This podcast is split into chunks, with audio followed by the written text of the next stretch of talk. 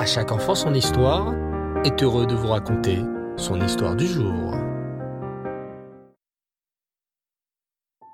Bonsoir les enfants, Reftov, j'espère que vous allez bien. Bao Hachem. Vous ne trouvez pas qu'il fait un peu froid dehors? Oui, n'est-ce pas? Il faut bien vous couvrir le matin lorsque vous allez à l'école. Mettez bien votre manteau, votre écharpe et votre bonnet, parce qu'il fait froid et il pleut souvent. Et la Torah nous demande de faire attention à notre santé. Oh, et vous avez remarqué aussi, le soir, lorsque vous rentrez de l'école, il fait déjà nuit. N'est-ce pas étrange? Il est à peine 17 heures et la nuit est déjà tombée. Eh oui, car nous sommes en hiver. En hiver, les nuits sont très longues et les journées très courtes. C'est pourquoi, même le matin, lorsque vous vous réveillez pour aller à l'école, il fait encore un petit peu nuit. Le froid, la nuit, la pluie. Heureusement que la fête de Hanouka approche. La fête des lumières, la fête des bougies. La fête de Hanouka tombe toujours pendant la saison de l'hiver. Pour nous apprendre, les enfants, que nous, les Juifs, nous avons la force d'éclairer l'obscurité. Même s'il fait noir, même s'il fait froid, chaque fois que tu fais une mitzvah ou que tu étudies la Torah, tu réchauffes le monde et tu l'éclaires. Mais, au fait, connais-tu l'histoire de Hanouka? Un petit peu? Alors, installe-toi confortablement sous ta couverture et c'est parti. L'histoire de Hanouka commence il y a bien longtemps, au temps du deuxième Beth. À cette époque, les Juifs vivaient paisiblement en Eretz Israël, dans leur pays. Tous les jours, le Kohen Gadol allumait la grande et belle menorah. Mais, hélas, en ce temps-là, il y avait un peuple très fort, très puissant et très cruel qui essayait de conquérir le monde. Ce peuple, les enfants, c'était le peuple des Grecs, les Yévanim. Les Grecs avaient une armée forte et nombreuse. Les Grecs ne faisaient attention qu'à une chose, leur corps. Les Grecs adoraient aller dans les salles de sport pour devenir costauds et musclés. Les Grecs aimaient se rendre beaux, se maquiller, faire des sports de combat, alors que nous les Juifs faisons tellement attention à notre précieuse Neshama, notre si précieuse âme. Mais les Grecs se moquaient de la Neshama. Ha ha Quelle bêtise d'étudier la Torah et de faire attention à notre Neshama. Ha ha ha Le plus important, c'est le corps, être en pleine forme, beau, musclé. Ces Grecs avaient un roi très méchant et complètement fou. Ce roi, tu dois certainement connaître son nom. Ce roi s'appelait Antiochus Épimane. Mais tout le monde l'appelait Antiochus Épiphane, qui veut dire Antiochus le fou. Et ce Antiochus, le roi des Grecs, était vraiment fou. Il voulait conquérir le monde entier. Hélas, un jour, l'armée des Grecs réussit à envahir Eretz Israël.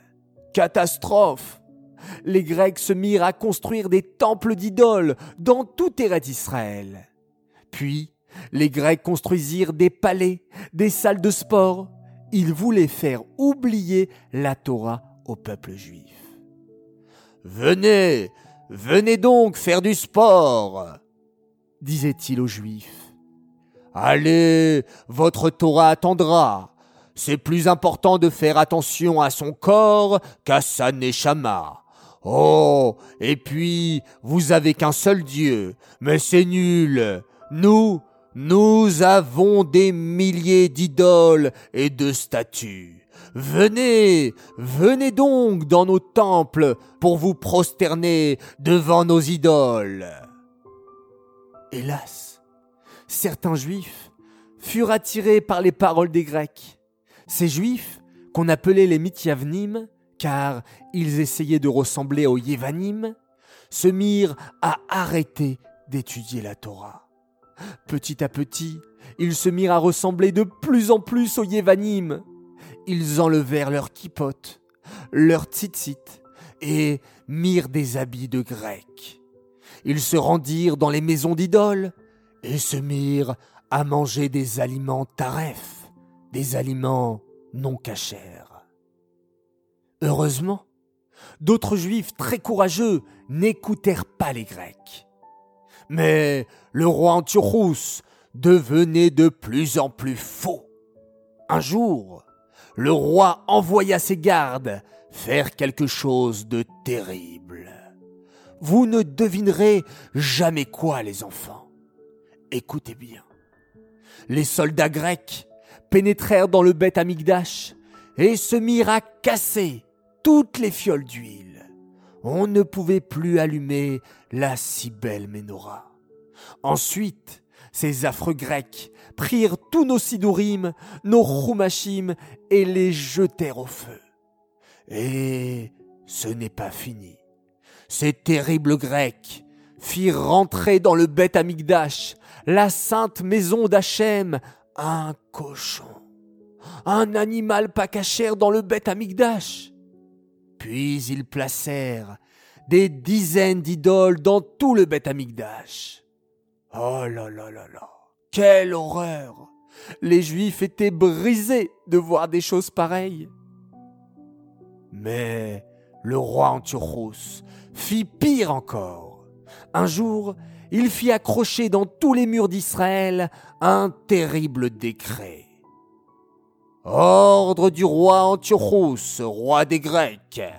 À partir d'aujourd'hui, les Juifs n'auront plus le droit de faire le Shabbat, étudier la Torah, de manger cachère, ni de faire la Brit Mila à leurs petits garçons ni même de célébrer le Roche Rodèche.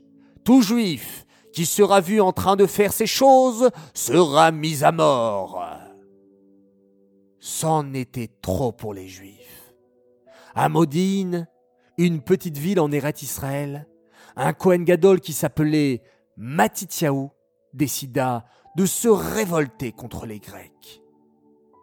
Il y en a assez de ces Yévanim qui veulent nous interdire de faire la Torah et les mitzvot, cria Matityahu. Nous devons nous révolter, mes chers frères juifs, contre les Grecs. Mi lachem Elai, s'exclama-t-il. Que tout celui qui est avec Hachem vient avec moi. Beaucoup de juifs rejoignirent Matityahu, le Kohen Gadol. Matityahu a raison, disait-il. Ces Grecs veulent nous faire oublier la Torah. Battons-nous contre eux et continuons à manger cachère, à faire Shabbat et à étudier la Torah. Même les petits enfants juifs furent très courageux. Sais-tu ce que faisaient les petits enfants juifs comme toi? Ils se cachaient dans des petites grottes pour étudier la Torah en secret. Et dès que les Grecs passaient par là, Vite, vite Oui, vous le savez, les enfants cachaient leurs livres de Torah et sortaient des petites toupies de leur poche. Qu'étiez-vous en train de faire? hurlaient les méchants grecs. Vous étiez en train d'étudier la Torah. Mais non, mais non, répondaient les enfants en souriant. Nous jouons à la toupie. Les Grecs s'en allaient et les enfants reprenaient leur étude de la Torah. C'est pourquoi nous jouons à la toupie à Hanouka, pour se rappeler de ces courageux enfants juifs, et je suis sûr que toi aussi, tu aurais fait comme eux. Voilà les enfants, le premier épisode de l'histoire de Hanouka est terminé. J'espère qu'il vous a plu, et nous apprenons de cette histoire que la Torah est notre priorité numéro une. Et pour rien au monde, nous laisserons les autres nous interdire d'étudier la Torah. Alors, profitons encore plus aujourd'hui pour étudier la Torah avec amour et avec passion. J'aimerais dédicacer cette histoire les Eloi Nishmat Bluria Bat David. J'aimerais souhaiter un merveilleux anniversaire et un grand Mazal Tov à Oren Kadosh pour ses 5 ans. Sa famille lui souhaite beaucoup de bonheur et de réussite et on est très fiers de lui. Un coucou au passage à son grand frère Aaron, un fan de À chaque enfant son histoire, et qu'il continue toujours à faire son rôle de grand frère. Et un petit coucou également à Ezra, le petit bébé de la famille. J'aimerais faire mes trois coucous du soir.